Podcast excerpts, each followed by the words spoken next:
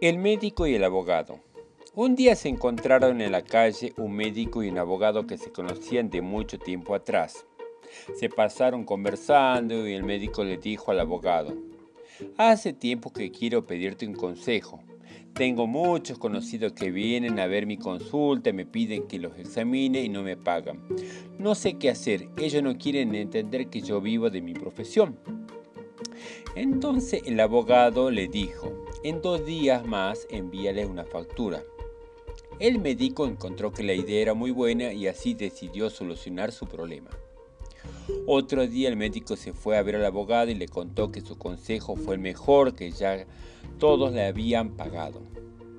Pasó una semana y el médico recibió una factura del abogado que iba acompañada de una nota que decía, ¿viste que mi consejo sirve? Te pido que me pagues, pues yo también vivo de mi profesión.